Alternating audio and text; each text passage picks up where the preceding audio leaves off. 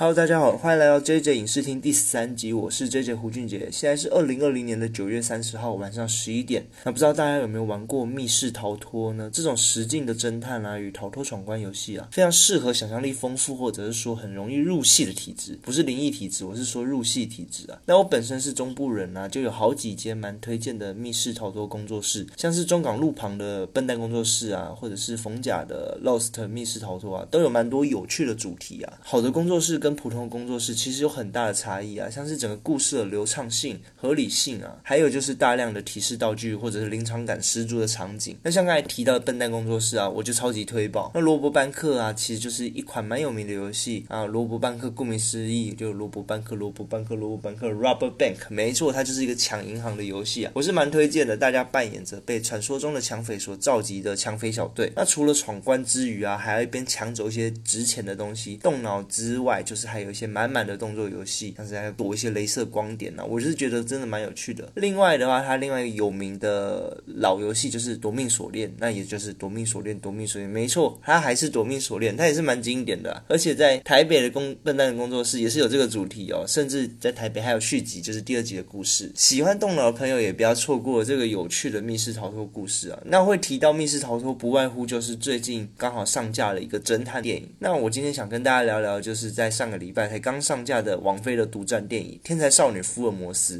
那这个片名的翻译啊，听听起来就像是某种仔仔的轻小说，或者是什么性转化的动漫才会出现的标题啊。但其实整部的小说原名啊，就叫做《天才少女福尔摩斯》。那我这里说的原名当然是台湾的翻译小说啊，那英文的原名啦叫《Lee Enola Holmes Mysteries》。那超级喜欢绞尽脑汁跟着主角一起闯关破案的我啊，对于侦探推理片真的是有一种难以回避的这种致命吸引力。更何况这部。电影都直接搬出了福尔摩斯这个超级经典的侦探角色，那更是让我在一开始预告片出来时就已经期待爆棚了。那福尔摩斯在近几年来啊，其实被搬上大荧幕了好几次，有像小罗伯·道尼所诠释的中年搏击侦探啊，或者是伊恩·麦克连所饰演的比较老年的养蜂的侦探，现在又由亨利·卡维尔所饰演就是年轻的福尔摩斯。只是亨利·卡维尔真是超级壮的体态，仿佛就是他的二头肌里面都有塞着脑袋一起在思考办案一样，让人担心凶手的生命安全啊！直接以物理方式办案，直接把凶手解决掉。而这次的主角啊，主要是聚焦在福尔摩斯的小妹，就是艾诺拉的身上。当然，在柯南道尔的原版小说中，如果我没记错的话，福尔摩斯的亲人啊，似乎只有一个政府高层的一个哥哥，并没有提到说有一位妹妹。醒醒吧，你没有妹妹。而这部的电影是用二创小说所改编的全新故事。所以想必是跟福尔摩斯的小说是有许多出入的。那我们就来进入故事大纲吧。当然，以下的内容啊会有预告片等级的地雷哦。不过说实话，正片跟预告片其实没有太多的出入啦，请大家自己斟酌一点。那故事就是以艾诺拉为主线出发，不时会有艾诺拉的一个补述的一个故事情形，甚至他还会时常不时的打破第四道墙，跟观众聊天啊，甚至是对观众产生一个俏皮的眨眼的动作。那十六岁时的艾诺拉，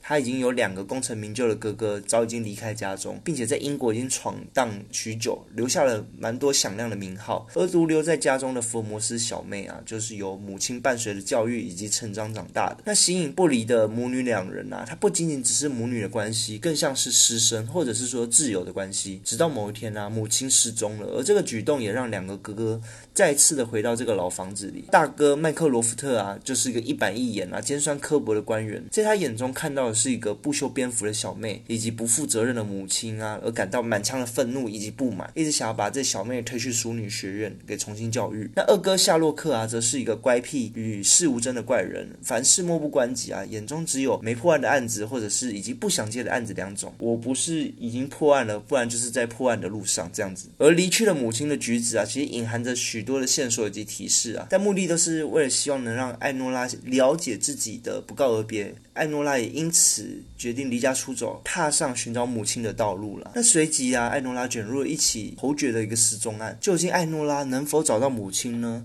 那母亲所隐瞒不可见光的密谋计划又究竟是什么呢？那侯爵失踪案呢，又会对艾诺拉造成怎么样的影响呢？有兴趣的朋友吧，欢迎去 Netflix 把它找来看吧。那我来说说我看完的心得好了。艾诺拉是由童星米莉·芭比·布朗所饰演啊。那成名作品不外乎同样是来自网飞的《怪奇物语》。在《怪奇物语》中，他是饰演着超能力的鼻血小孩 Eleven，也就是每次使用超能力的时候，就会一直在那里流鼻血了。但剧中台词啊，跟他在剧中的头发是一样少的，演技也是相对生疏。剧中跟男主角的互动啊，有点像是超能力版的 E.T. 这种互动的感觉。那近期另外一部令人印象深刻，就是他在《哥吉拉二：怪兽之王》中的演出。那整部电影当然是看怪兽互殴为主要戏份了。那所以呃。女主角就 Eleven 的戏份是少之又少，而天才少女福尔摩斯中总算是可以独挑大梁了。他演技意外的纯熟上许多，那打破第四道墙的安排啊，似乎让蛮多的观众觉得很出戏，难以集中精神聚焦在剧情身上的。但是我觉得是意外的有趣以及俏皮，我觉得将青春的营造感是营造的还不错的，但是又不会太像爱冒险的 Dora 一样，整天在询问我的手表在哪里，整天在问地图在哪里。好几幕我都觉得他甚至有点长相神似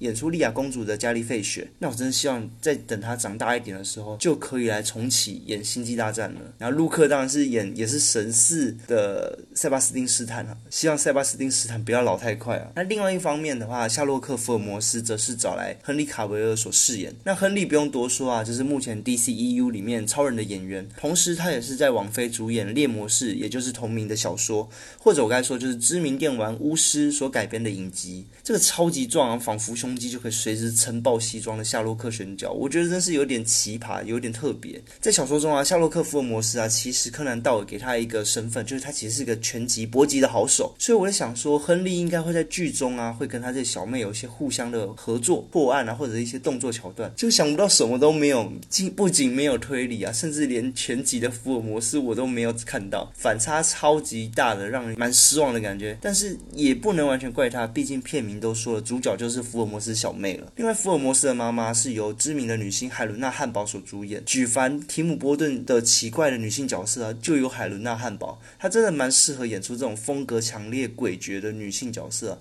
像是《斗争俱乐部》里面的妓女啊，我不应该说妓女，应该说呃呃不偷不抢的性工作者。那《魔镜梦游》的红心女王啊，或者是《疯狂理发师》的夫人，或者是《独行侠》里面的木腿酒吧的一个老板娘，这些背景很浓厚又玩味的角色形象，她会诠释的十分有趣。那其实，在选角啊以及题材上，在预告片试出的时候，就已经让我默默加入待看名单了。也许是期待过高，所以我觉得失望也是相对的摔得痛啊。那整体的故事平铺直叙啊，实在是不适合拿来当推理故事的调性。以起承转合这种切分成四等份部位的，更是国中国文老师就在教作文时就交代了一种安全牌的一个做法。故事更是从中段啊，突然闯入了一个侯爵失踪案，反客为主。那说好的找妈妈呢？妈妈有留下许多有趣的道具跟提示啊，让我想到好几年前有一本有趣的小说，是由知名的编导 J.J. 亚伯拉罕的 S。它不仅仅是一本小说啊，它更是一种互动的一个侦探故事，里面不乏有许多的道具啊以及小物，在你边看小说边推理故事的推演的过程中的时候，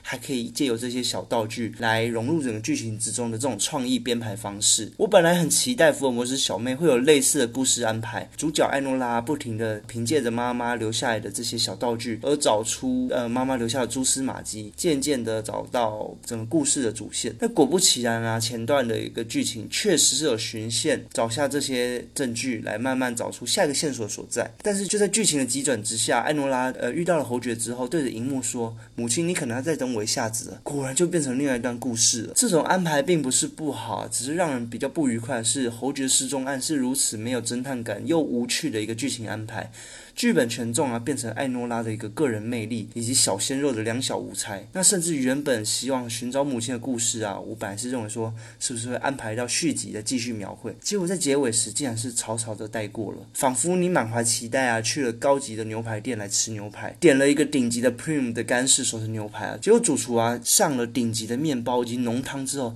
在你满心期待之余啊，突然送给你了一碗卤肉饭。我并不是要说卤肉饭不好，而是。我这次不就是为了吃牛排而来的吗？我觉得有过多不必要的安排，像《熟女学院》警场的赖士德登场啊，甚至是夏洛克福尔摩斯的互动，我都觉得似乎是为了增加故事的丰富程度而增加的，增添了许多调味料的一碗汤啊，却忘记好好的把它搅拌拌匀。那我给他的评分是六个蛛丝马迹。我觉得整部的电影是有点雷声大雨点小，本来以为是侦探大片，但是看完之后比较像是童书等级的这种爱情小品文学啊，让看完是有一点小失望，一种小失落。感的。那不知道今天的故事大家还喜欢吗？如果你喜欢我的频道的话，欢迎留言或者是推荐更好的作品，让我们一同讨论。当然也希望不要吝啬的给我一个好的评价，或者是开启订阅哦。啊，最近我其实在翻 Hosting 的后台资讯，我发现啊，其实意外的有蛮多外国人点到我的平台。我想应该是下了一些关键字，以及最近一些新上档电影比较容易受到大家的一个搜寻以及关注吧。不过点进来的外国朋友当然是我想就是直接上一页，因为语言不通，我也是还能期待什么。不过另外就是有九十 percent 的朋友，当然就是台湾人了。